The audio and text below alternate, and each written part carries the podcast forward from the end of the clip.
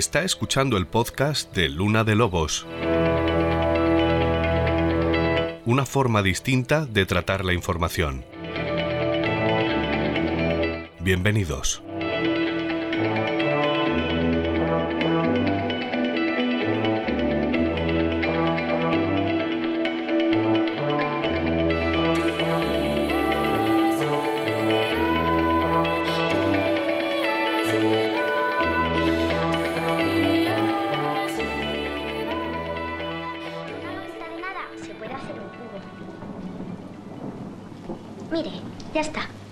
Mira qué cómodo. Si es que en los pueblos. Oye, ¿y la Santa Compañía? Eso, eso. ¿Tú sabes lo que es? ¿Cómo no lo voy a saber? Si la vi ahora hace un año. Cuenta, cuenta. Anda, y te damos de merendar chocolate que te gusta tanto. ¿Vamos a la cocina?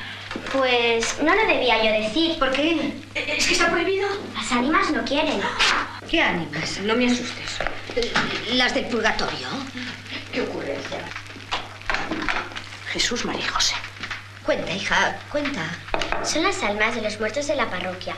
Salen del cementerio a medianoche y marchan en procesión por los campos. Delante va un mortal, con la cruz alzada, el caldero con el agua bendita y el hisopo. Si se encuentra con una persona viva, le da la cruz y así él queda libre. Pero el que la recibe tiene que salir todas las noches de su vida con la Santa Compañía.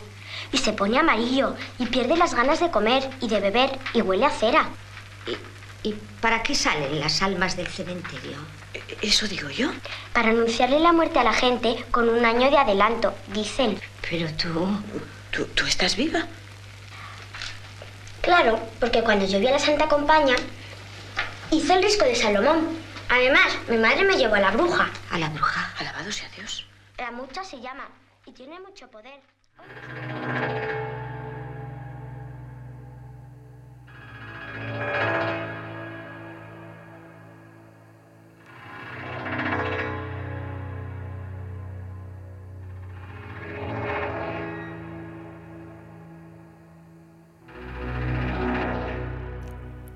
Este es uno de esos temas que tienen algo especial, que atraen la atención de forma casi automática.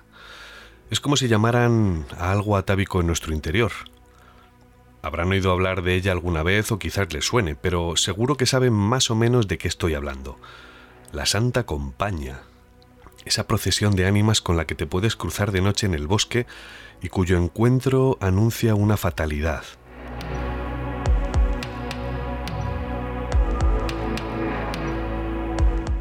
Dejen que les cuente que hace unos años me tocó rodar un reportaje para televisión sobre este asunto, sobre la Santa Compañía. Como no podía ser de otra forma, viajamos a Galicia, a la zona de Cabo Home, cerca de Vigo, y créanme si les cuento que después de una semana grabando por allí fuimos incapaces de encontrar a una sola persona que nos contara de forma directa que la había visto o que se había cruzado con ella. Es cierto que fuimos eh, la zona de Cabo a un pueblo que se llama Io, que tiene por cierto un cruceiro impresionante, y hablando con los ancianos nos contaron viejas historias de otras personas que sí la habían visto a la Santa Compañía, pero eran historias que habían escuchado cuando eran todavía niños de boca de sus abuelos. Ya digo, ni un solo caso reciente en primera persona, después de siete días. Siempre se ha dicho que el gallego es de carácter noble pero reservado, que no se sabe nunca si viene o va, pero creo que esa es una explicación demasiado simple. La cuestión es que me di cuenta de que el problema radicaba en que estábamos preguntando por algo que era un inmenso tabú para aquella gente. Algo que al hablar de ello, solo comentarlo, podía traer mala fortuna. Y es que la Santa Compañía lo que anuncia es muerte. De todos modos, eh, aquellos ancianos de IO, que ya digo que me hablaron de casos de cuando eran niños, sí que es cierto que intentaron darme una explicación interesante para este fenómeno. Contaron que en su infancia las aldeas estaban a oscuras. Eran tiempos en los que aún no había llegado la electricidad a las casas, mucho menos a las calles o a los caminos. Eran tiempos en los que los hogares se iluminaban con candiles de aceite o con velas, y la noche era ese territorio exclusivo para los lobos y las ánimas, y poco más. Eran tiempos en los que era poco recomendable andar por ahí a deshoras. Pero fíjense en su explicación. Aquellos abuelos estaban convencidos de que cuando llegó la luz, cuando llegó la electricidad a las casas y se encendieron las calles, estas historias desaparecieron. Es como si la luz eléctrica, como si al iluminar la noche todos esos fantasmas, esas historias de apariciones, eh, se esfumaran, ¿no? Y les confieso que es tentador dar carpetazo a este asunto así de rápido, tan deprisa, pero me temo que las bombillas no lo explican todo. Puede que haya algo más. Algo que vamos a intentar descifrar en esta luna de lobos. Para ello vamos a charlar con una amiga que es antropóloga, además de escritora, y que ha estudiado a fondo este fenómeno. De hecho, se inspiró en este mito para escribir una de sus novelas de mayor éxito, La Santa. Ella es Mado Martínez y creo que ya nos está escuchando. Eh, muy buenas, Mado. Bienvenida a Luna de Lobos. Muchas gracias por estar con nosotros esta inmensa luna. Buenas noches, el placer es mío.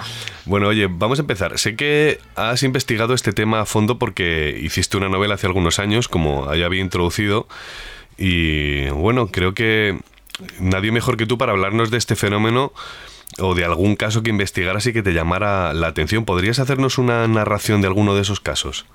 que te encontraste? Pues la verdad es que sí, eh, porque eh, de hecho hay alguno de, ellos que, luego salió en la novela.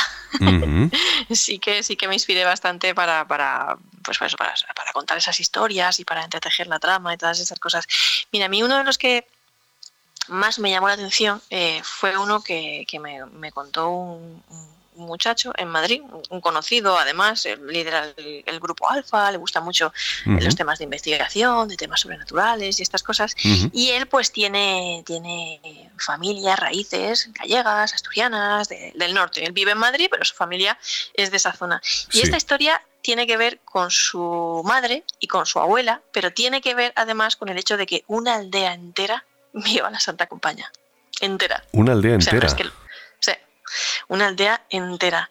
Eh, bueno, pues esto ocurrió en un pequeño núcleo de población lucense que se llama Rubial, que es, pertenece a la parroquia de Fonteita, que en la actualidad apenas pues hace años cuando me lo contó teníamos 13 habitantes. No sé ahora si todavía mantienen esa demografía o, ha ido disminuyendo, porque desgraciadamente pues ya sabemos que el despoblamiento rural es una realidad en el norte de España. Y bueno, la madre de Dani tendría unos 20 años cuando alguien en la aldea alertó a los demás vecinos, a los, a los demás vecinos, de que acababa de ver a la santa. que acababa de ver a la santa y que se estaba acercando a la aldea porque iba en dirección a las casas del pueblo. Y claro, pues él me decía que de inmediato todos los habitantes de la aldea empezaron a correr para esconderse y abrir las puertas delanteras y traseras de sus hogares. Qué Luego curioso. por qué hay que abrir los pestigos y los postigos y todas estas cosas, ¿no? Y, bueno, pues eh, tal y como manda la tradición, ¿no? Que, que, es lo que había que hacer. Y eh, bueno, ¿qué pasó? Llegaron a verla, ¿qué pasó? No pasó, pues nada, él dice que eh, habían transcurrido varios minutos, estaban todos allá zapados, escondidos, esperando a ver si viene, no viene, esto que pasa y tal. Y de pronto su abuela, su abuela, que vivía en la primera casa del pueblo, pues se acercó al umbral de la puerta para ver si finalmente pues era cierta la noticia, porque ya habían pasado unos minutos. Y nada más asomar la cabeza, pues atisbó en la oscuridad eh, del camino y, e, esa, esa, procesión y se topó de frente con, la Santa Compañía. Y bueno, pues tú imagínate qué impresión se llevaría la mujer en esa aldea en la que todos creían fervientemente en la Santa Compañía, en la que uno ya había acudido histérico, eh, alertando de que venía, que venía, que venía y tal. Pues nada, pues el caso es que ella se tiró al suelo inmediatamente, con los brazos en cruz. Otra de las cosas que la tradición manda que hay que hacer para evitar ese funesto destino. Y eh, su madre, la madre este, de este chico, corrió hacia donde ella estaba para ayudarla, ¿no? Y, también pues mm. ella contemplando cómo la Santa Compañía caminaba en ese momento justo al lado de su abuela. Bueno, la vio su abuela, la vio su madre, la vio todo el pueblo. Eh, la familia de Dani, de hecho, estuvo marcada durante varios meses por este acontecimiento y el impacto de aquel acontecimiento fue tal en el pueblo que el mismísimo cura bendijo el camino por el que había pasado la procesión para evitar su regreso y eh, para, para, para, para, que toda la aldea pues escapara un poco de, de, ese, esa maldición, ¿no? de, que haya pasado por ahí la Santa Compañía. Y le pregunté cómo era la descripción que le habían contado a él. Eso te iba a preguntar. Mm. Dijo que eran personas vestidas de blanco, todas ellas encapuchadas, caminando en absoluto silencio, ni tan siquiera se escuchaban sus pisadas, e iluminadas tan solo por la tenue luz que desprenden las velas que, llevaban en las manos, decía que portaban velas. Y al frente de la comitiva iba otra figura un poco más alta, que llevaba una cruz de color negro. Joder, eh, la verdad que da miedo, ¿eh? O sea, lo que estás contando me está poniendo la piel de gallina. Y es difícil encontrar historias que sean modernas, pues ya, como has podido oír en la introducción hace unos minutos, eh, bueno, he hecho una ficción eh, con la información que a lo largo de los años he ido recogiendo o he leído de lo que podría ser un caso arquetípico.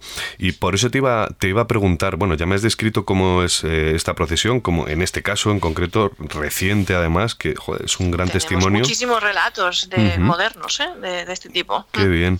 Yo tuve la mala fortuna de no poder rescatar ningún caso moderno y además me encontré con un muro eh, gigantesco. Siempre se habla de que el gallego es una persona muy reservada, ¿no? Además de afable, son personas muy reservadas, pero no solamente por la reserva, sino porque en el fondo les da auténtico miedo hablar de este asunto. Es decir, me, me a saber las ailas, ¿no? Como dicen, pero, pero deja esos temas ahí, mejor no hablemos de ello. Ah, ahora bien, te iba, te iba a preguntar. Em, decías eh, bueno, que iban vestidos con, de blanco, con... No todos, no todos los relatan así, hay otros que, relatan mm, que, la procesión eh, no van vestidos de blanco, para otros van vestidos de negro, ¿vale? Y otros simplemente no dan este detalle o no lo dejan, pero sí son figuras talares y encapuchadas en todo caso. ¿Figuras has, has, dicho cómo, perdona? Talares. ¿Qué es eso? Talares pues de hábito talar. Ajá. ¿Vale? Pues ese, ensayo, ¿sabes? Así. Y, y, realmente ahí sí que coinciden. También algunos dicen que portan velas, otros simplemente pues luces, candelas, eh, cruces, o por lo menos el que va adelante, o a veces llevan también un caldero. También el que va adelante puede llevar una cruz, puede llevar una cruz y un caldero, o un caldero, cosas así, ¿no? Y lo que tú decías, de que el gallego es una persona reacia a contar cosas, las gentes del norte sabemos que son recelosas, es verdad, por eso a veces para enterarte de las historias, eh, pues a lo mejor no te la cuenta el que, el que la ha pasado, porque tampoco le apetece mucho contársela, pero a lo mejor te la cuenta el que juega al dominó con él. ¿Sabes? Sí, de hecho me acuerdo en, aquel rodaje tuvimos que tomar mucho aguardiente para que nos hablaran de cosas que les habían contado sus abuelas. Y yo la verdad que soy un gran bebedor de aguardiente por el pueblo de mi madre y les pude aguantar el, el, golpe, pero vamos, eh, es muy difícil sacar esos testimonios. Por eso te decía que hiciste una gran investigación. Bueno, eres antropóloga, en el fondo seguro que mm. tienes unas herramientas más afiladas que las mías. antropóloga, escritora, tengo mis contactos también y, bueno, pues precisamente Francisco Narla, que es un escritor gallego que vive en Galicia. Efectivamente pues me acuerdo que hablé con él de este tema y pues le dije que pues me contara casos o alguno así especialmente relevante que él conociera.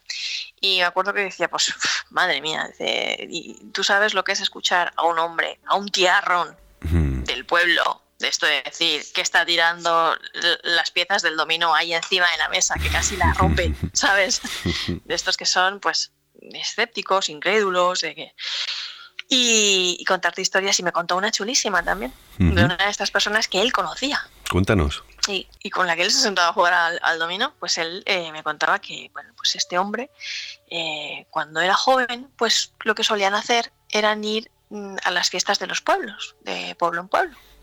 Muy típico. Y, muy típico, ¿vale? Y lo que hacían era, pues, pues cuando volvían por las noches, normalmente pues volvían a veces por las corredoiras, que son pues los, los atajitos para, para, volver a lo mejor a casa antes, bueno, los atajitos, corredoiras de pueblo. Por dentro, por dentro del bosque, imagino, ¿no? Sí, las corredoiras, claro. Entonces, pues dice que este hombre, pues esa noche había salido pues con un amigo, estaban ahí pues pasándolo bien, en unas fiestas del pueblo, y él pues conoció a una muchachita y decidió quedarse un poco más. El amigo se fue y él se quedó bailando con esta muchacha, pues hablando con ella y todas estas cosas. Y cuando llegó la hora ya de volver, pues al filo de la madrugada, imagínate, pues eh, él iba andando por una de estas corredores y de repente él eh, notó que le estaban siguiendo, ¿vale? Bueno, pues él pues, se giró a ver sí, qué, qué, pasaba, quién estaba siguiendo, pues podía ser cualquiera, otros que vinieran de la fiesta, lo que fuera, ¿no?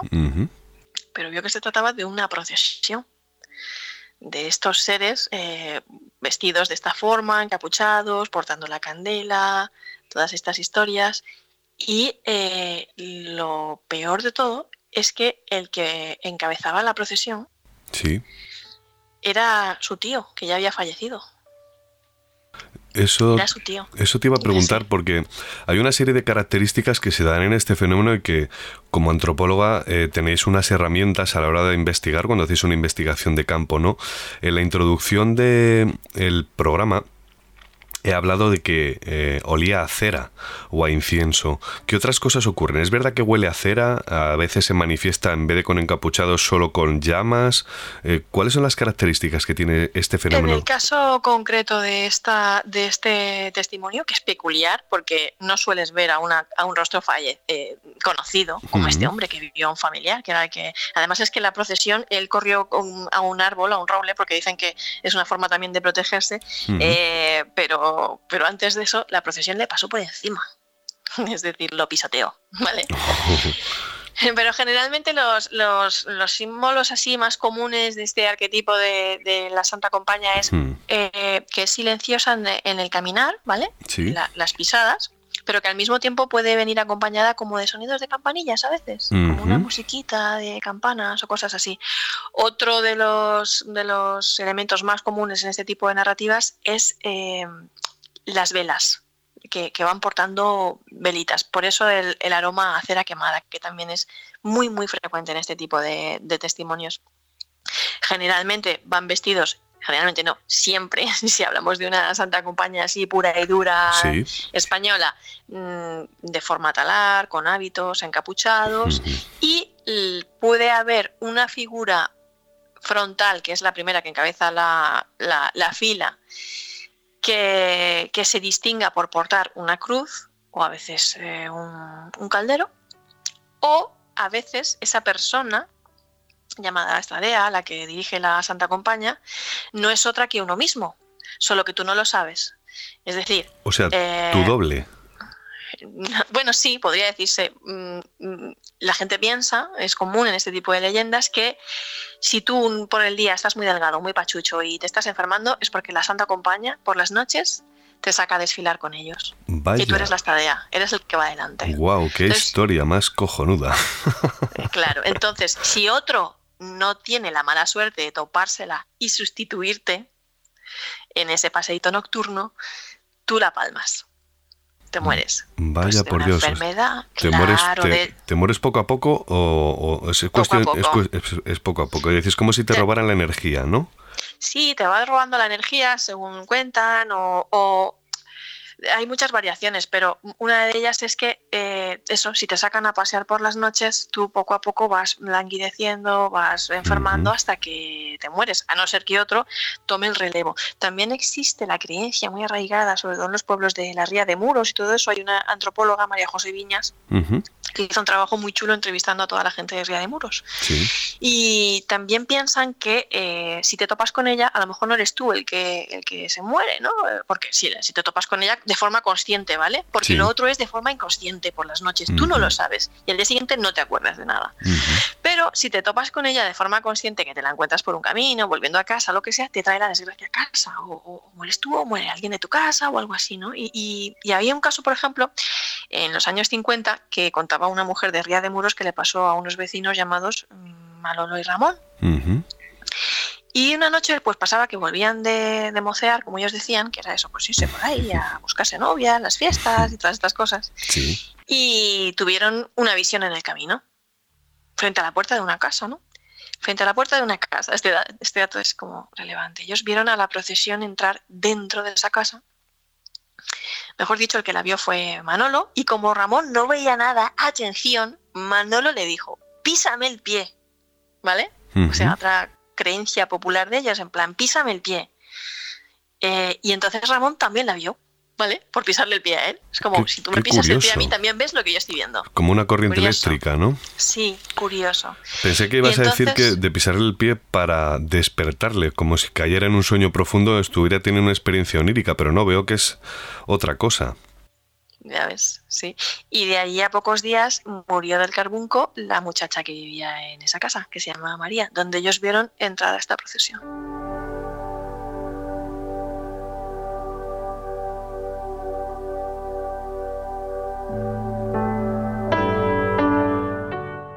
Wow, qué historias más eh, interesantes, Mado. Pero eh, hay una cosa que no me queda clara. La persona que va adelante a veces se ve, quiero decir, cuando tú te encuentras con la Santa Compañía, siempre ves a una persona adelante que va a fallecer, que está llevando, encabezando la procesión. No. Eh, la, leyenda dice que la procesión es una procesión de, de pues como de ánimas benditas es muy similar, ¿vale? Al fenómeno de las ánimas benditas. Pero es como una procesión de espectros, una fila, que va caminando con estas velas, portando estas luces y de forma muy silenciosa, sombría, soberbia. Y el que va adelante, la figura sí. que va adelante, puede ser que tú la conozcas, o puede ser que no la conozcas, o puede ser que sea una de estas a saber, porque como tú no la conoces, eh, que, hayan, que hayan reclutado para salir con ellos por las noches. Fíjate, en el caso de, este relato que te he contado, hasta el hombre vio, o por lo menos creyó reconocer en esa persona a un tío suyo que ya había fallecido. Claro. Que él además lo interpretó inconscientemente, fíjate la interpretación que le dio el muchacho, él lo interpretó en plan como, me estaba cantando las 40. estaba, estaba pensando eh, cuando dices que incluso puedes encontrar contigo mismo. Hay muchas narraciones medievales del encuentro con el doble. Eh, que sería, eh, no recuerdo exactamente la narración, pero sí sé que es un libro, casi un cantar de gesta probablemente, en el que un guerrero se encuentra consigo mismo antes de entrar en la batalla, eh, montado a caballo, y se encuentra consigo mismo con la misma imagen montado a caballo, y que es la prefiguración de tu propia muerte en esa batalla en la que vas a entrar en combate, ¿de acuerdo? Me, ha recordado todo esto, bueno, además siendo antropóloga como eres, es, es eh, vamos, es, un, es una delicia poder hablar de esto porque normalmente o acudes a los libros o no puedes hablar con nadie, ¿no? Eh, pero decía, o sea, es, es posible incluso encontrarte contigo mismo, es decir, puedes mm, ver que te, que te vas a morir, ¿no? Pues eh, la verdad es que las visiones de, de, dobles o alter egos tuyos o esas proyecciones eh, para mí son todavía más escalofriantes porque realmente imagínate qué impresión te puedes llevar, ¿sabes? Eh, si te ves a ti mismo, porque si ves una procesión de, yo qué sé, de personas por ahí y tal, puedes pensar cualquier cosa, lo puedes explicar mejor, ¿no? además, de forma más razonable y lógica, que es la primera que pensaríamos todos, ¿no? Pues son personas que han pasado por ahí o eran bandoleros, que también en ciertas épocas, ¿sabes? De nuestra historia reciente, maquis, o sea, puedes pensar muchas cosas, ¿vale? Y, pero si, si te encuentras a ti mismo, pues imagínate ¿Cómo puede llegar a ser? Yo no tengo ningún relato, no he recogido ningún testimonio de, alguien que haya visto una procesión encabezada por, por él mismo. no, no, tengo ninguno, no he recogido ninguno personalmente. Fenomenal, menos mal. Me deja un poco más tranquilo, si te digo la verdad. a mí también. te, iba, a preguntar. Em, sí que, claro, toda esta tradición tiene variaciones, eh, este mito, ¿no? Pero, ¿qué es lo que hay que hacer si te encuentras con la Santa Compañía? ¿Cómo te puedes proteger de esta amenaza que además parece que deambula por el bosque y te la puedes cruzar así como, eh, como que no quiere la cosa, ¿no? Pero sé que hay ciertos rituales de, autodefensa. ¿Qué es, lo, qué es lo que puedes hacer? Sí, sí, sí. Pues mira, realmente si, si te encuentras alguna vez una Santa Compañía y piensas que has visto a la Santa Compañía, sobre todo, ¿vale? eh, hay, hay, alguna especie de mitos, trucos, mm, rituales que la, tradición ha extendido en, nuestro país y también en otros eh, lugares del mundo. Luego, si quieres, hablamos de, cómo ha llegado la Santa Compañía a América Latina. Bueno, la tradición manda que, que lo mejor es no mirarla. Lo mejor si te encuentras a la Santa Compañía o sabes que va a pasar por ahí o la has visto de soslayo, de reojo, lo que sea, es no mirarla, intentar evadirla, tal, para evitar que te señale un poco con el dedo de la muerte. ¿no? En cualquier caso, si la ves, pues eh, tirarte al suelo en, con, los brazos en cruz, por ejemplo, rezar. Eh, lo de refugiarte en un árbol, por ejemplo, también es muy curioso, es una de las cosas que, en algunos lugares de Galicia sobre todo se comenta, que es una de las fórmulas para escapar un poco de, la Santa Compañía. Y em, en, otros lugares de América Latina, por ejemplo, lo más importante de todo es que estas santas compañías que te suelen ofrecer mm, la cruz o, la vela, la luz, que no la cojas, que la rechaces. Entiendo. O sea que, tú contestes cruz tengo, porque si la coges, tanto la luz como la, vela, eh, vas desfalleciendo, languideciendo gradualmente, poco a poco, hasta pues eso, enfermar y morir. O sea que encima interactúan, pueden llegar a interactuar con uno, ¿verdad? Esa es una de las variantes. Sí, a veces se presentan en casa. Sería ya más una como, como una como una procesión más de ánimas benditas, que las ánimas benditas sí que tienen más como más tradición de tocarte la puerta y presentarse en casa, ¿vale? Pero siguen la misma estela de eh, ser una procesión y llevar esas velas y llevar esas cruces y proponerte, ¿vale? Eh, que la aportes tú. Y esta narración de las ánimas benditas, ¿qué sería? ¿Como una santa compañía paralela, como los buenos de, esta historia? Sí, es una procesión a medio camino entre las ánimas benditas, que también tienen como su mito y su leyenda más concreta dentro del contexto cristiano, y la santa compañía. Las fronteras a veces son difíciles de... Entiendo. Hasta dónde eh, llega la santa compañía y empiezan las ánimas benditas o viceversa. Hay algunas que están como en la frontera tienen características de ambas, eh, ambos mitos. Pues fíjate que me estaba recordando a ese maravilloso libro de, de, Becker. Eh, que se llama El Monte de las Ánimas y que de alguna manera en esa época romántica ¿no? del amor exaltado y los sentimientos y las emociones en los que se contaban narraciones de este estilo, ¿no? de bosques de noche, en los que tal, en El Monte de las Ánimas recuerdo que el, el, el chico, el caballero, ¿no? armado a caballo, eh, se encuentra con una no con una procesión, pero sí que se encuentra con esqueletos que despiertan en mitad de la madrugada, ¿de acuerdo? Porque ha perdido su amante, un lazo, creo recordar, y va a buscarlo para evitar que al hacerse con él se la lleven. Sería una narración cercana, pero esto me va a introducir la siguiente pregunta. ¿Quiénes son los que van en esa procesión? ¿Podríamos llegar a explicar, eh, quiero decir, ¿se trata de otros muertos que pueden pertenecer a la aldea? ¿Son como ánimas neutras?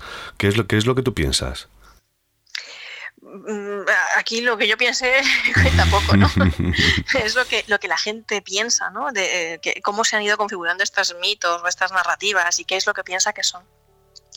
Em, la Santa Compañía, así a secas o de, de forma más estricta, no suele tener un perfil de son las ánimas del pueblo o son... No, es como, como una procesión espectral bastante neutra, ¿vale? Sin embargo, si cruzas el charco y te vas a América Latina, ya son como ánimas sufrientes, ¿vale?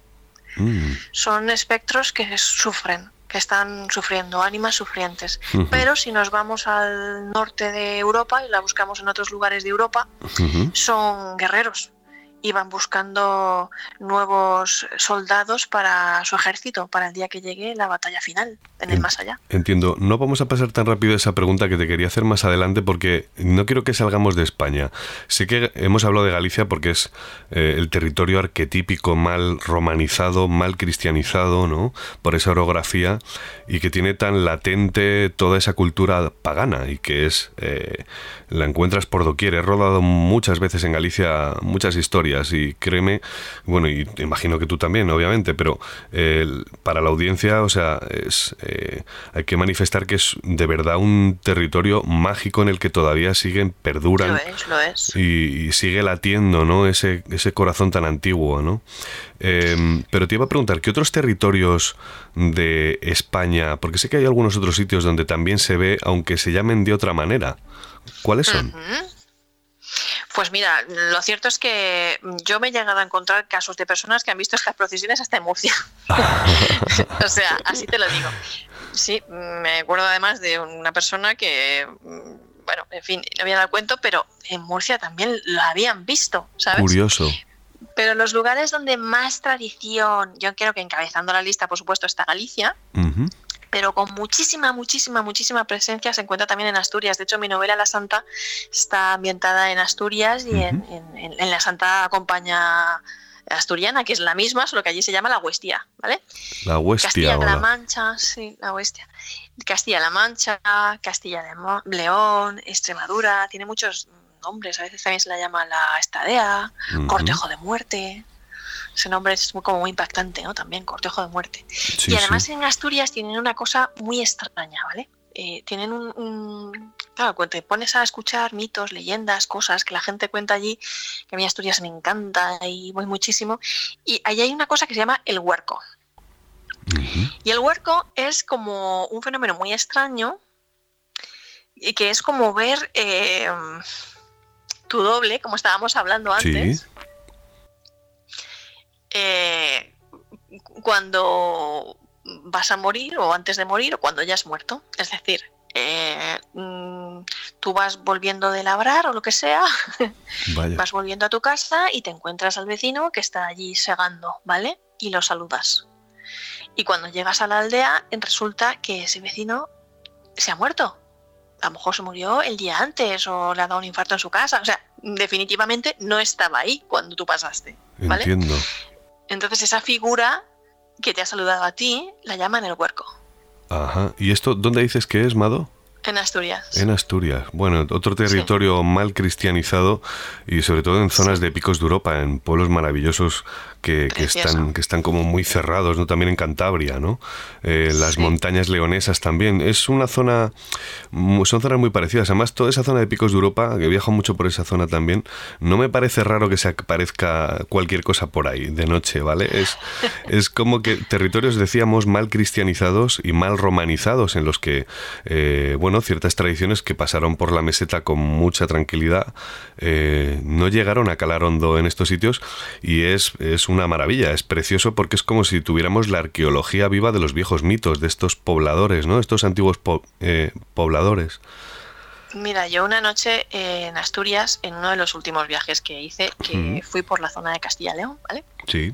Para ir a toda la zona de Somiedo y todo eso. Pero pues hice una de estas locuras que me da por hacer a mí a veces, salí de Alicante y hice el viaje de tirón. Entonces, claro, eh, era muy de noche cuando yo estaba cuando yo estaba conduciendo por esa zona de alta montaña y tal, que además atravesé una estación de esquí, una serie de historias, y sin que pase nada, Luis, sin que pase nada, sin ver nada, nada, plena, plena noche, con la luz de la luna reflejando en la nieve esas montañas negras como el carbón, esos riscos, esos acantilados, porque estaba súper alto, estaba a mucha altura, con, una carreterita de estas levemente iluminada. es que sientes vértigo. Sí, sientes miedo. carreteras serpenteantes. Yo llegué al hotel temblando. Claro. Además son zonas donde hay, eh, si es cierto que la Tierra emana energía, bueno, está demostrado, eh, es cierto que toda esa zona de picos de Europa no deja de ser un cars gigantesco. Es decir, estás en una zona donde, aunque solo fuera por la tectónica de placas, eh, claro, es, una zona súper abrupta, ¿no? Quiero decir, probablemente esa energía, alguna parte de nuestra mente que está apagada, ¿no? Con tanta televisión, tanto teléfono y tan, tan desnaturalizados como estamos, seguramente que todavía hay alguna antenita dentro de nuestra cabeza que se enciende cuando vamos a estos sitios y apela a lo más primitivo. Eh, antes me has... Es que la naturaleza bruma. Claro que sí. Por eso mola tanto ir de noche al bosque. sí. Em, sí, porque además nos devuelve a lo que realmente somos, es decir, nos hace, nos hace animales otra vez, ¿no? Mm. Y, seguramente acabe con, bueno, con tantos problemas que tiene la, civilización occidental en la que en las ciudades acabamos completamente desnaturalizados, ¿no? Pero te iba, te iba a preguntar, Hemos, hemos, hablado antes, me has dicho, has saltado a América Latina, pero a mí me gustaría saber, y siempre, de hecho lo he hablado muchas veces con otro antropólogo, un querido amigo, José Luis Cardero, eh, que hemos hablado mil veces de esta historia de la Santa Compañía, siempre le doy el coñazo tremendo porque me cuenta historias de estas, ¿vale? Ah. Y, y entonces, eh, seguro que hay ah, la arqueología de este mito, es decir, esto ¿De dónde parte exactamente? Eh, ¿Nace en Galicia? Te lo pregunto porque he estado en Suiza cuando trabajaba en Cuarto Milenio eh, y en 2005 hice un viaje a Suiza que no tenía nada que ver con la Santa Compañía ni al revés. Eh, tenemos que entrevistar a Eric von en nada menos. Y claro, y entonces había un amigo suyo, pues yo le pregunté, oye, aquí sé que hay una historia relacionada con guerreros a caballo que se aparecen en mitad del bosque y tal. Dijo, sí, conozco un antropólogo que te puede hablar de ello. Y me presentó a uno de ellos, a Pierre Honey y este hombre nos introdujo varias entrevistas en la, en la zona de Interlaken, en el bosque de Burg, de hecho, y pudimos entrevistar a gente. Y mm, siempre he tenido esa duda, quiero decir, ¿qué tiene que ver que se aparezca la Santa Compañía en Suiza? Y ya me cuentas después también cómo se aparece allí porque no te lo quiero contar yo, quiero que me lo cuentes tú. Bueno, a ver. Sí, no, porque tú sabes más. Y, y quiero decir, eh, ¿cómo conectamos estos dos puntos tan distantes con el mismo mito? ¿Cuál es la explicación a esto? Claro. Eh, los antropólogos y los etnógrafos pensamos que, bueno, que además sucumbimos al encanto además de estas leyendas, que además es de las más extendidas de Europa pensamos que, el origen está en la tropa de Orin y, en ese ejército furioso de Wotan y en la mitología nórdica de los vikingos. ¿Cómo se aparece allí, en estos eh, territorios centroeuropeos? claro, allí la característica, la narrativa de esta leyenda eh, es, muy, muy romántica y muy gótica, porque eh, esta procesión es una procesión de, espectros que van a caballo la mayoría de las veces. Pueden ir andando, pero también pueden ir a caballo y a veces acompañados por unos lobos negros de aullidos pavorosos, ¿no? Que, te llenan la sangre. Y, lo que hacen es, pues, eh, eh, pues eso, ir en busca de, soldados, de reclutas para incorporar a sus filas, a sus filas de muerte, ¿no? de, porque, porque pretenden librar la gran batalla final que, Odín librará eh, al final de los tiempos, que se librará en el más allá. Y, esa es la santa compañía de Europa. Y de ahí se piensa que proceden pues todas estas historias de Santa Compañía, de Huestías, de Estadista, de Estadías, que están presentes, como te digo, prácticamente en muchísimos lugares de Europa, no solamente en Suiza o en, España. En Alemania. Fíjate qué curioso porque has dicho en Asturias eh, Huestía, ¿no? Que proviene probablemente de la hueste. La hueste no deja de ser un ejército. Las huestes. Ahí ya te da una clave, ahí ya te da una pista de dónde procede el mito en España, las huestes, claro, las huestes bélicas de ejército. Fíjate, me contó un ancianito en el pueblo de Spiez, que está muy cerca de Interlaken. Interlaken es un pueblo bastante famoso porque tiene pistas de esquí, es el típico pueblo maravilloso suizo al que dan ganas de volver todos los años. Y, hay un pueblito más pequeñito al lado que se llama eh, Spiez y tiene un bosque, se llama el Bosque de Burg, es un bosque muy antiguo de hayas y me contó eh, este antropólogo, era una especie como de cronista oficial, probablemente ya haya fallecido porque era muy mayor, eh, y me contó cómo su abuelo se había encontrado con la tropa de Odín, con la, con la hueste, ¿no? Allí, y comentó que escuchó, es decir, antes de que, como antes hemos hablado de que huele a cera o oyes unas campanitas, él decía que se empezó a oír una algarabía furiosa, como de caballos y de guerreros, en una algarabía tremenda. Eh, Esa palabra es importante, furiosa, así de por qué. Claro, que, eh, tocaba, que tocaron tierra, ¿vale? Ellos venían como del cielo. Y todo esto me recordó a esos cuadros del romanticismo alemán. Eh, y por qué no decirlo así también, a la música de Wagner, ¿no? Que tiene mucho que ver con todo eso, ¿no? Pero todavía sigo teniendo una duda si se ve en Suiza, se ve en Alemania. De hecho, he recogido algún caso también en Alemania, sobre todo en la zona alpina. ¿Ves? Una vez más tenemos montañas, zonas mal cristianizadas, zonas aisladas donde la tradición no quiere morir, ¿no? Y sigue presente, ¿no? Eh, en el inconsciente de la comunidad, ¿no? Donde se ve. Em, pero ¿Cómo ha llegado hasta España? Quiero decir, eh, es una cosa que compartimos como, ser, como, como, seres humanos que somos, como sapiens, que al fin y al cabo somos. Eh, ¿Es algo que viene insertado en nuestra mente como un chip? ¿O es que la trajo alguien a España y por eso se ve así? Y sobre todo, ¿por qué se ve aquí con capas? Es casi como muy cristiano, ¿no?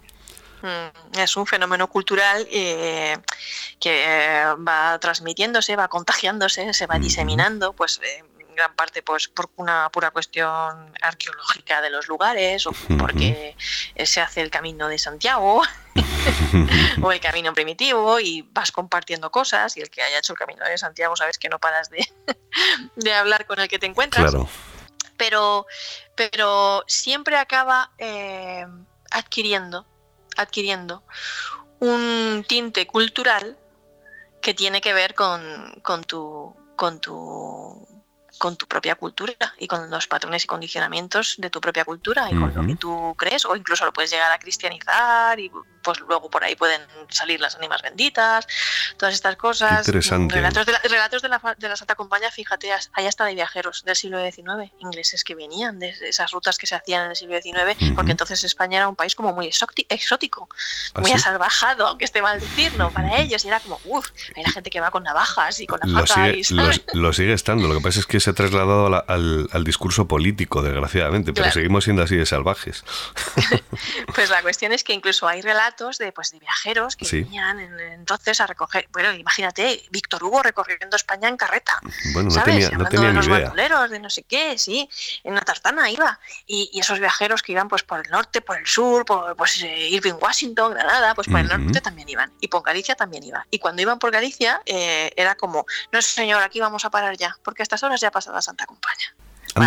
Y les explicaban lo que era y tal. ¿Ves? Esas cosas se van pegando, o sea, se van, se van contando, se van transmitiendo pero ya venían de, de, esta, de estas historias de, de ese ejército furioso de Wotan, por eso he dicho furioso, porque se le conoce como el ejército furioso de, de Wotan también. Tiene muchos nombres, el fuego de Odín, la cacería salvaje, ¿vale? La caza el ejército salvaje. antiguo, sí, salvaje, la compañía de los, de los muertos y eh, el cariz cultural que tenía eh, esta idea, de aquí de donde nace, este es el germen de nuestra Santa Compañía, ¿vale? El cariz cultural de esta idea es encontrarse con la furia de estos espectros, porque eran espectros furiosos, ¿vale? A veces andantes, a veces ecuestres, pero eran, furiosos. Iban encapuchados, alumbrados, pues según el caso de duras penas por esta luz que comentábamos, a veces por lobos negros, y también traían la desgracia si te encontrabas con ellos. Es decir, claro esta aparición tan siniestra que aparecía solo podía significar eh, lo mismo que para significa para nosotros, ¿no? En esta mitología, la Santa Compañía era el anuncio de la muerte, la desgracia, una corte macabra que, bueno, que, que buscaban un mortal que incorporar a sus filas, a sus huestes. Aquí en España la Santa Compañía es prácticamente lo mismo, ¿vale? No con ese sentido bélico, pero sí para, para seguir para seguir deambulando con ellos, ¿no? Y según la tradición, pues cuando los antiguos guerreros, que siempre iban encabezados por un líder, ¿ves? Encontramos de nuevo la, figura del líder. El que los encabeza siempre es como que tiene ese aspecto de, líder.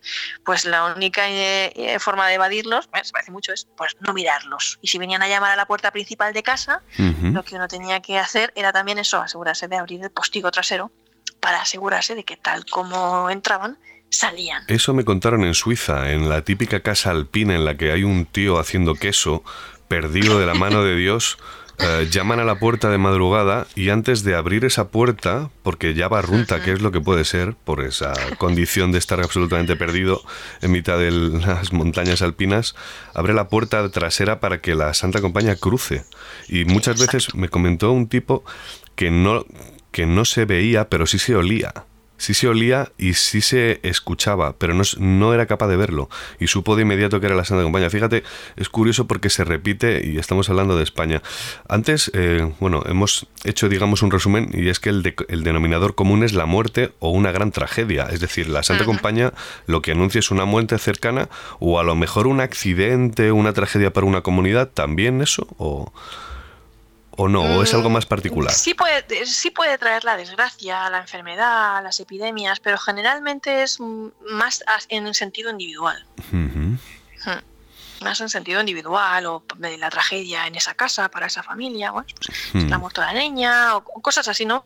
Las creencias un poco van en, en, este sentido. Toda esta, ¿sabes? Estas narrativas populares giran un, por, un poco a ese sentido.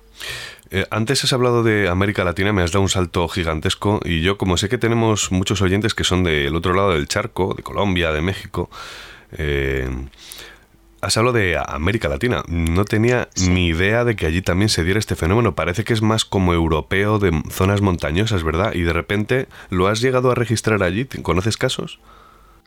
Claro, yo es que, mm, que, vivo enamorada de América Latina y me he movido tanto por ahí, pues eh, no te lo piensas porque pues es otro mundo, no estamos tan conectados, parece que estamos más conectados con el mundo yanqui y todas estas cosas, ¿no? Lo que nos llega aquí, pero se nos olvida que los españoles claro. estuvimos muchos siglos claro. en el otro lado del charco. Se nos olvida, se nos olvida muchísimo.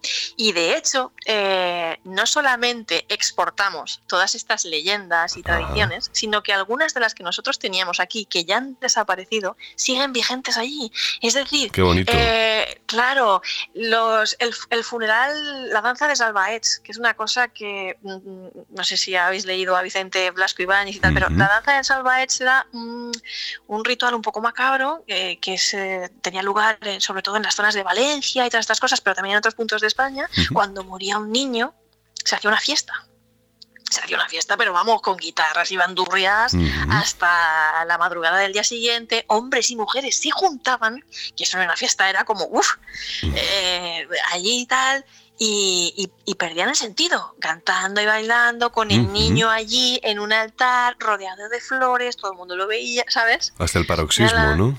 Claro, eso Mm, todavía se podía ver en algunos lugares de América Latina, en Chile. De hecho, hay una película donde se puede ver en, Chile. Luego, los animeros, las mozas de las ánimas, que queda un rastro de eso en Salamanca, donde hay un pueblo en la alberca. Eh, ¿Vale? Ahí queda un rastro de eso. Pero antes eso era común en España, en otras zonas, en Murcia, ¿sabes? Los animeros. Pues eso aquí ha desaparecido. Los animeros, que son como los que se encargan de que las ánimas se encaucen por su camino y no molesten a los vivos, ¿puede ser esto? Eh, eh, claro, tú te vas a Colombia y tú todavía ves animeros, ¿vale? De hecho, todo el mes de octubre en los pueblos, en los municipios, los animeros salen a pedir por las ánimas benditas. Porque la función del animero o de la moza de las ánimas, si vas en grupos, si vas tú solo, es ir a pedir por las ánimas benditas. ¿Vale? ¿Para qué? Porque las ánimas benditas, según la tradición cristiana, son, son eh, almas que sufren muchísimo y que su único descanso es que tú pidas por ellas, reces por ellas, todas estas cosas que además tienen muy mal carácter, ¿vale? Yo no sé si tú, yo es que soy de pueblo, entonces eh, yo no sé si tú has oído alguna vez esto de que hay gente que le pide a las ánimas de benditas todo, o sea, hasta para levantarse en plan despertador. ¿Ah, sí? Ay, sí, que mañana tengo que ir al médico. Pues le voy a pedir a las ánimas benditas que me despierten. O sea, tú no, no lo has ah, nunca. Bueno, yo, yo recuerdo. abuelicas que se despiertan todos los días con las ánimas benditas. Yo recuerdo a mi abuela, que en paz descanse, que en el pueblo, no pues soy de ciudad, nací en Madrid, pero me he empapado mucho en Castilla y León. Y recuerdo que mi abuela decía, la frase toda la noche decía, hasta mañana si Dios quiere, ¿no? O sea, mm, ya solo así me pareció una cosa increíble, ¿no? Claro, pues las rimas benditas son puñeteras porque eh, tú a lo mejor las pides que te despierten y como te hagas el remolón en la cama te gritan o te zarandean, cosas así, según la tradición. Bueno, yo conozco uh, historias de, de, Colombia de gente que le ha pedido a, lo mejor ayuda a las ánimas benditas porque mis hijos son unos, unos eh, están en malas influencias, no sé qué, se dedican a, a, la mala vida y tal, y contarme y vinieron las ánimas benditas y le pegaron una paliza. ¿Sabes? Qué divertido. hay una historia muy chula, a mí esta me enamoró, porque era súper de cuento. Me la contó una chica, eh, le había pasado a su, a su madre y a su abuela. Ella dice que, bueno, esto se lo cantaba siempre su madre. Que su madre eh, vivía con su abuela y que, bueno, su abuela tenía un marido que era un pendenciero. Y que este hombre llevaba muchísimo tiempo sin aparecer por la casa. Y claro, la mujer pues estaba en un sin vivir. ¿Va a volver? ¿No va a volver? ¿Qué le ha pasado? ¿No le ha pasado? ¿Qué ¿Sabes? No vivía. Otras veces había desaparecido, pero no tanto tiempo. Entonces la mujer, eh, pues una vecina le recomendó, pues chica, pues no sé qué, pues pidiera a las ánimas benditas, ¿no? Yo qué sé. La mujer al final le pidió, por favor, por favor, por favor, por favor, a las ánimas benditas, que le dijeran si su marido iba a volver o no iba a volver. Y la cuestión es que, eh, nada, una noche Mm, cuenta esta mujer, que era la madre de esta chica, que entonces era una niña, que tocaron a la puerta de la casa a altas horas de la madrugada, estaba todo el mundo durmiendo. Claro, pues eso te provoca revuelo, tú te levantas, ¿sabes? Te asomas ahí a ver detrás de la puerta, ahí de la pared y tal. Que su abuela abrió la puerta y que aparecieron allí dos señoras vestidas de negro, con sombrero, pero no se le veían los pies. Era como que flotaban. Vaya, por Dios y que esas señoras le dijeron a su abuela, que entonces era la, madre de, esta niña, de esta mujer, le dijeron, quédate tranquila y no lo pienses más. Tu marido no va a volver. Eh, vaya disgusto y vaya susto. Sí, le dijeron, quédate tranquila, vamos, que, que, el marido no iba a volver, que ya se quedara tranquila porque no... Son unas historiacas que te cuentan igual. Son increíbles. claro, te, imaginas y dices, yo qué sé, serían las vecinas, alguien que le diría, no sé, se vestían, yo qué sé. Las puedes pensar como quieras, pero en el imaginario de una niña que te lo cuenta, que lo ha visto, que, escondida detrás de una pared, incluso esa mujer, esa abuela que estaba en ese estado tan de, desasosiego, pues imagínate qué impresión y efectivamente el hombre no volvió jamás. Qué curioso. Jamás. Sí, son historias muy bonitas. Sí, es una pasada. Además, esa herencia de la que hablábamos, ¿no? Un saludo a toda la gente que nos esté escuchando al otro lado del charco. Nos sentimos también que cada vez que viajamos para allá es como la madre patria, eh, con el reloj del pasado muchas veces. Eso que cuentas es cierto de las historias y las viejas tradiciones, así como la arquitectura, ¿no? Es curioso encontrarse en ciudades en México y parece que estás en España, ¿no? Hace 500 años. Em, te, iba, te iba a comentar, has hablado antes eh, bueno, he hablado yo también del Monte de las Ánimas. No, te, he contestado la pregunta, ¿vale? Pero en Costa Rica eh, hay, profesión, ¿vale? La llaman así, porque no, la llaman Santa Compaña, ¿vale? Pero en, Costa Rica tienen su, su, Santa Compaña, vamos. Y en, en, en, zonas del Salvador también en zonas de Chile, en zonas de, Colombia, ¿sabes? Curioso. Una cosa muy parecida que se llama la barbacoa. Sí, pero, pero las tienen, sí. En, en, Chile las llaman las ánimas de cucao, ¿vale? Que son como que deambulan por una zona así como muy bonita, de escarpados acantilados y cosas así, ¿no? Y los allí se oyen lamentos, súplicas y, se llaman las ánimas de Cucao. Y luego, pues en Puntaneras, por ejemplo, en Costa Rica, y pues eh, Carlos Revilla, que es un hombre con el que yo hablé, me contó una historia chulísima también de, de estas ánimas que son como procesiones, ¿no? Que esta le pasó a una muchacha que se llamaba Doña Manuelita, que le tocaron la puerta una noche y la mujer, pues, eh, además es que este matrimonio, doña Manuelita y su marido trabajaban por la noche porque él tenía un cargo en aduanas y tal, y ellos pues lavaban la ropa por la noche, vivía por la noche, vamos, porque él tenía unos, unos horarios así raros y decidieron hacerlo así. Y eh, le, hicieron eso, le ofrecieron una vela.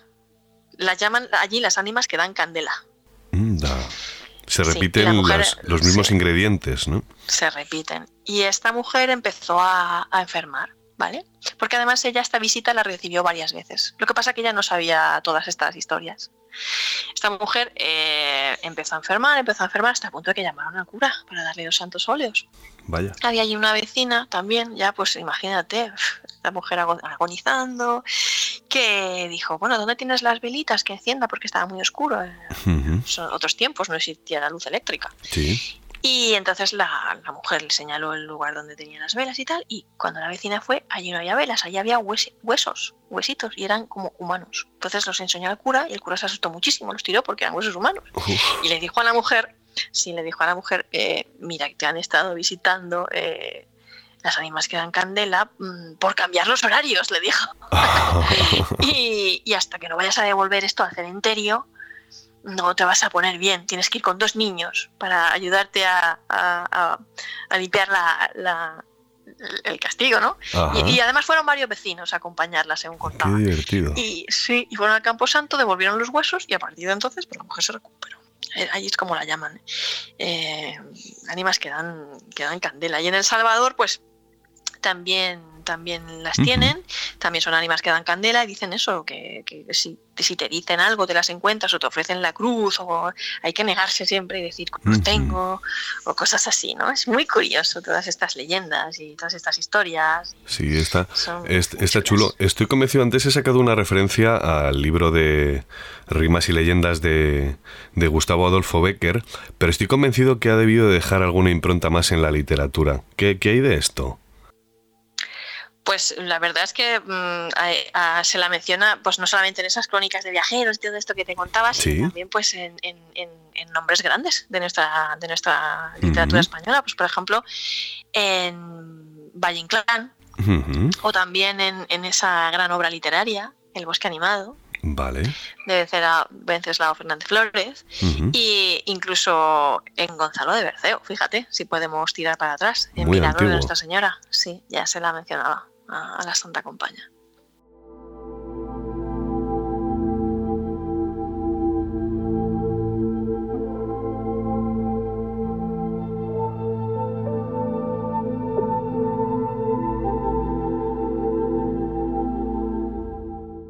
Estaba dándole vueltas y sigo dándole vueltas y de hecho vamos a volver a abordar este punto de vista porque si hay un autor que se encargó de este fenómeno y de otros tantos, ¿no? Como fenómenos de la psique, es el propio psiquiatra suizo Carl Gustav Jung, que por cierto también rodeó un reportaje en esa mm, maravillosa casa en Bollingen, a orillas del lago Zurich, que se llama El Torreón, o él lo llamaba así, y es donde escribió el libro rojo. Y es que se encontró precisamente una noche con la tropa de Odín, con el ejército furioso de Botan. Estaba además escribiendo el libro rojo por aquellas fechas, este libro maravilloso, instinfolio, que parece un evangelio apócrifo, ¿no?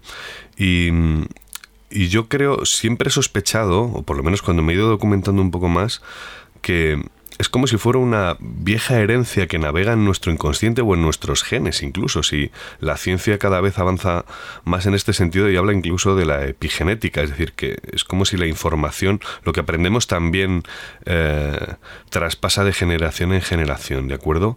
Entonces, más allá de que fuera una tradición que va de boca en boca, y si resultara que está insertado en nuestra mente como si fuera un chip eh, o un disco duro que traemos de serie y hay ciertos modelos eh, fijos, perpetuos, eternos, llamados arquetipos, eh, que se repiten una y otra vez y como somos sapiens sapiens, somos iguales. Quiero decir, un negro de Namibia es sapiens y un latinoamericano. ¿Tú qué piensas sobre esta teoría? Porque respondería muchas cosas.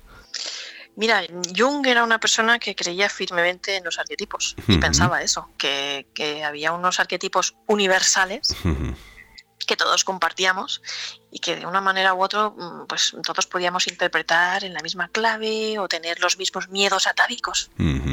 porque estaban en nuestra genética. Lo cierto es que el Homo sapiens sapiens, como tú bien has dicho, eh, ha evolucionado mucho tecnológicamente en las últimas décadas, de una forma bestial, pero seguimos siendo genéticamente los de las cavernas. Claro, y el, mismo cerebro, de hecho, la misma fisiología. Claro. ¿Tú qué, tú, ¿Tú qué piensas sobre esa información que puede estar grapada? Es más, fíjate, porque le voy a dar la vuelta, la pregunta tiene miga. ¿Crees que podría cumplir incluso la Santa Compañía esa aparición?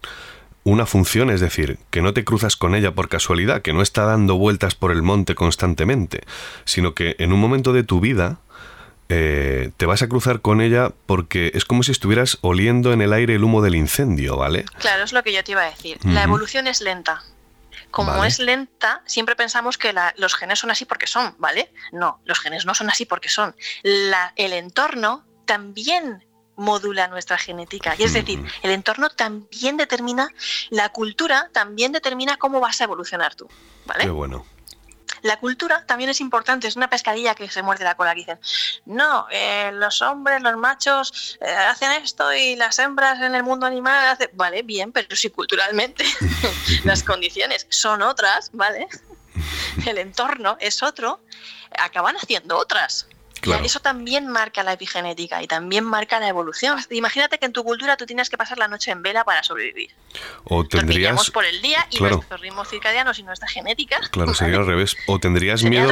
O tendrías miedo porque, claro, cuando se llama la hueste furiosa, eh, o, la, la, tropa de Odín, no deja de ser muy similar a lo que eran las invasiones bárbaras en todos estos territorios cercanos al sur. Quiero decir, es posible que a lo mejor sea un recuerdo, un miedo atroz insertado en nuestro inconsciente, y, eh, porque esos precisamente invasores traían la muerte. Yo creo que hablando con Cardero... imagínate que esto pasaba que antiguamente, ¿vale? En la Edad Media, por ejemplo, y anteriormente también, salir por la noche por ahí fuera muy peligroso, ¿vale? De hecho lo era.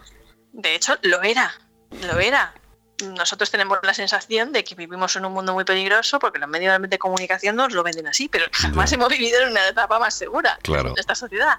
Era muy peligroso. Era muy peligroso estar a ciertas horas por ahí, por muchos motivos. Entonces, culturalmente, eso te está diciendo a ti que si tú quieres sobrevivir, ¿vale?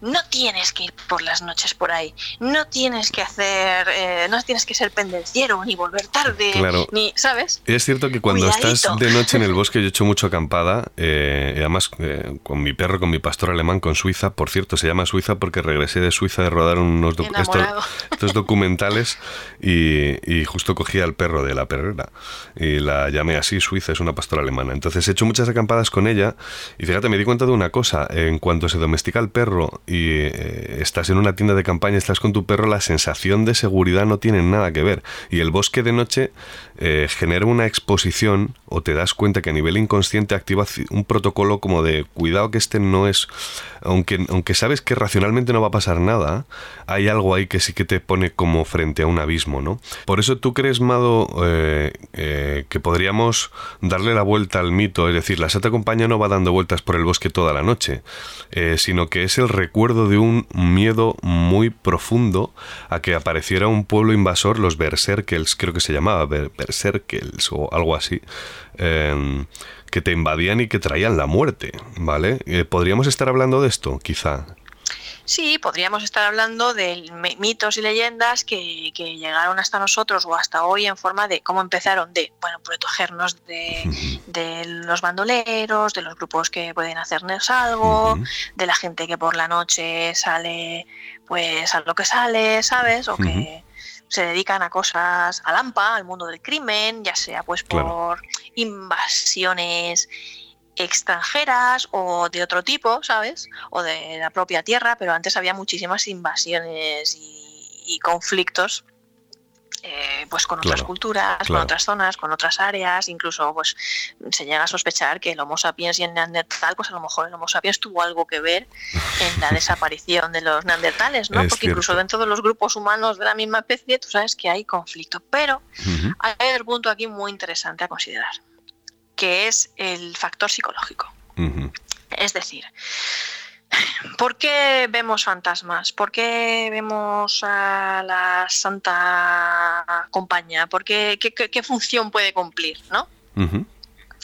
Y la psicología también ha estudiado esto bastante. De hecho, hay un libro pues, que yo creo que es de cabecera en este sentido de William James, que se llama La variedad de las experiencias religiosas, que lo que viene a explicar un poco y a decir es que mm, nosotros tenemos una experiencia religiosa porque necesitamos tenerla, o una experiencia mística, ¿vale? La palabra es mística. Porque tú necesitas tenerla, por ejemplo. ¿Qué, hemos contado antes de esta persona que vio la Santa Compañía encabezada por su tío y que le pasó por encima? Sí. Y que le estaba cantando a las 40. ¿Por qué? Porque en el fondo pensaba que estaba llevando la vida. Claro. ¿No? Subconscientemente. Eh, ¿Qué es lo que pasa cuando tú, pues, mm, falta un familiar tuyo que ha fallecido, que es una de las cosas más tristes y difíciles por las que puede pasar una persona, que fallezca una persona muy querida para ti, ¿no? Claro. Eh, pues que tú la echas de menos y a lo mejor eh, se ha ido en circunstancias en las que ni te has podido despedir, ni sabes si está bien, si no está bien, si se fue con algún, ¿sabes? No sabes, porque no sabemos lo que hay. La gente siempre ha tenido ese... O sea que sería como un mecanismo de compensación, ¿no? Un mecanismo compensatorio psicológico. tú ves a, ese espectro y el miedo que pasa es que compensa el mensaje que tú recibes, que estaba bien. Claro, además es como un rito de paso, ¿verdad? Fíjate que sigo sigo, sigo pensando, yo sí vi una vez eh, algo relacionado con la Santa Compañía. Si luego me animo, eh, porque sabes que en el programa siempre mm, pego mi chapa final contando experiencias, ¿no? ¿Cuál es mi opinión personal sobre algunos de los temas que tocamos en el programa? Igual si luego me animo, le cuento a la audiencia lo que, eh, lo que escuché, porque no vi. Si te animas, nada, lo tienes que contar. puede ser siempre una proyección inconsciente a lo mejor de tus propios miedos o de tu yo, fíjate, o de forma inconsciente tu, tu intuición. me da la sensación, porque además después, no antes, después lo leí en Jung, en su autobiografía, cómo fue su encuentro con la tropa de Odín. Él no solo la escuchó como una algarabía, sino que eh, se asomó, abrió los postigos de la ventana del torreón de Bollingen y vio una cantidad de sombras a los alrededores del torreón. Él luego lo explicó como lo que hemos estado, digamos, dándole vueltas, ¿no? Como si fuera un viejo reflejo antiguo de ese miedo insertado de los, eh, las tropas que se movían, la cantidad de movimientos, porque la vida era peligrosa, ya lo habías dicho tú antes. Antiguamente la vida duraba poco, ¿no? Mucho, claro. Entonces, igual luego lo cuento, pero sí que tiene que ver con ese ruido de campanillas, es decir, es como si algo marcara la antesala de una aparición de este tipo. Y yo mi sensación fue en ese momento como si hubiera algo en el ambiente con el que yo había conectado, no tanto de mi mente, sino como si hubiera algo en otra dimensión con la que mi, mente, por alguna extraña razón, había conectado en ese momento. Además, estábamos en un rodaje en Cuarto Milenio eh, grabando un accidente terrible que había ocurrido en el río Órbigo. Vaya. Eh, se habían muerto un montón de niños en un autocar, había caído en el río Órbigo y en Santa Cristina de la Polvorosa, creo que se llama el pueblo. Bueno, fue una tragedia terrible. Como podrás imaginar, nosotros estábamos grabando una descripción, eh, habíamos grabado una entrevista a un chico que con su roulotte habían aparcado en la zona donde nosotros ahora estábamos haciendo camping, precisamente, y llevaba a mi perro, además, a mi perra suiza, a mi pastora alemana. Y, recuerdo que contaron que la rulota a medianoche empezó a moverse como si la golpearan desde fuera y a la mañana siguiente encontraron que había como si en el tizón de la hoguera hubieran plantado las manos, eran manos de niños puestas en la roulotte. Claro, a mí me hubiera encantado haber visto esa roulotte porque francamente eh, no creo que los fantasmas sean fotografiables, por ejemplo, ni que puedan dejarnos pruebas físicas, creo que es una cuestión de ese mundo inconsciente de la psique del que hablaba Jung, que por cierto no por ello deja de ser menos real o genera un efecto en tu vida, ¿vale? Eh, pero bueno, yo creo que ya he contado. A ver, el ser humano está preparado, nuestro cerebro de Homo sapiens, ya, que estábamos hablando de Homo sapiens, nuestro cerebro de Homo sapiens está preparado para tener experiencias místicas, es decir, alguna función tiene que tener. Claro, claro. Bueno, pues yo creo que ya he contado suficiente, Amado, con esta historia. Bueno, pues llevamos ya una hora y ocho minutos de programa, lo cual eh, de conversación entre, entre los dos. Yo creo que hemos pasado una charla súper agradable. Además, me encanta este tema. Es uno de, la semana pasada estábamos hablando de naufragios en Galicia, que es otro tema de los que me gustan, pero este especialmente siempre me ha llamado la atención. Es uno de esos temas que, es que es interminable. Sí, que además eh, sé que a la audiencia gustan. Antes les he lanzado una apuesta a los oyentes diciéndoles que comprobemos dentro de una semana si este episodio se ha escuchado más que el resto y yo creo que sí llama la atención, tiene algo. Este fenómeno tiene algo. Pues nos han quedado cosas por ver, ¿eh? Nos ha quedado por ver si todo el mundo puede verla, si cualquiera puede verla. Claro. Eh, si se puede, ¿qué más? ¿Me habías dicho que ibas a decir? ¿Se puede. Fotografiar. Fotografiar. Y no sé qué historias más. ¿Y tú qué, tú qué piensas? ¿Todo el mundo puede verla?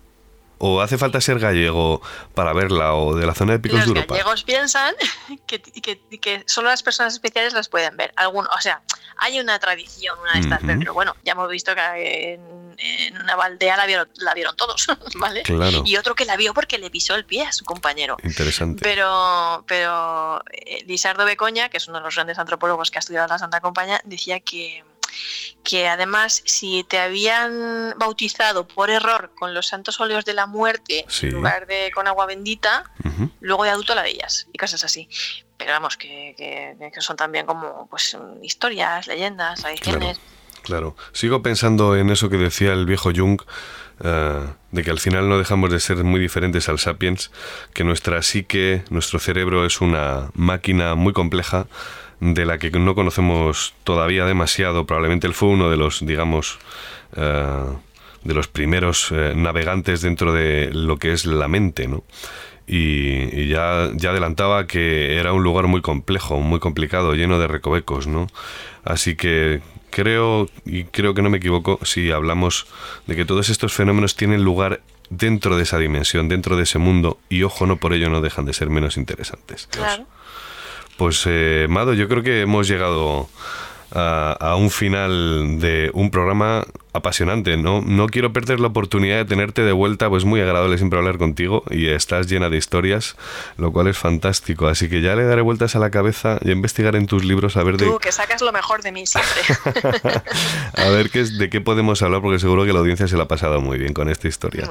Así que te estoy súper agradecido. Muchas gracias por estar. Es la primera vez, no va a ser la última, te lo prometo y esperamos que podamos contar contigo próximamente. Un abrazo muy grande, Mado, muchas gracias. Un beso grande para vosotros.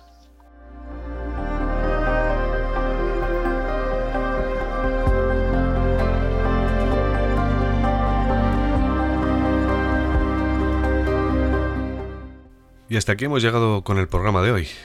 Es curioso cómo algunos temas son capaces de tocar la fibra sensible la Santa Compañía es uno de esos temas especiales, al menos siempre lo he sentido así. Siempre me ha parecido un tema muy atrayente, incluso les diría que estoy convencido de que este programa va a tener más audiencia que el resto, solo por ese nombre, La Santa Compañía. Es como si tuviera un magnetismo especial, ¿no? Es cierto que mi opinión sobre este asunto es bastante aséptica, ya lo han oído sobre la Santa Compañía me inclino a pensar en que su aparición responde a un mecanismo compensatorio de la mente. Ya hemos hablado sobre ello, pero vamos a reincidir una vez más. Es un mecanismo compensatorio de la mente, de la mente inconsciente, claro. Ahí está el truco. Como diría Jung, el inconsciente es ese territorio desconocido de nuestra mente que acostumbra a dirigir nuestras vidas mientras nosotros pensamos, que todo aquello que nos ocurre, que nos sucede, es por obra del destino o de la suerte, pero no. En realidad es nuestro inconsciente manejando el volante sin que nosotros lo sepamos. Eh, de hecho, a espaldas de nuestra razón, de nuestra mente racional.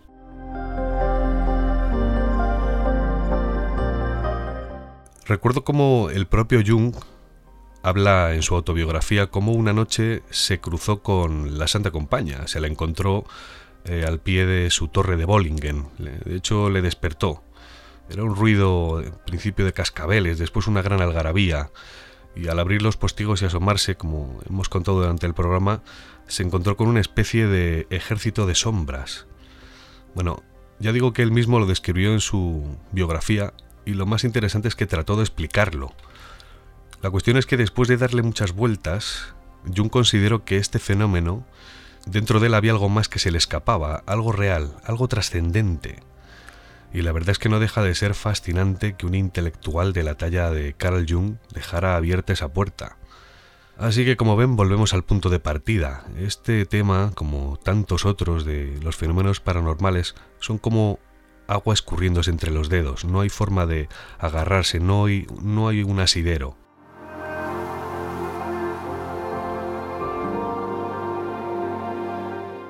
En cualquier caso, espero que este tema le haya tocado esa fibra sensible de la que hablábamos al principio. Y si no, bueno, pues al menos ahora ya sabe qué hacer para protegerse si una noche cualquiera el destino quiere que la Santa Compañía se cruce en su camino. Nada más. Hasta la próxima luna.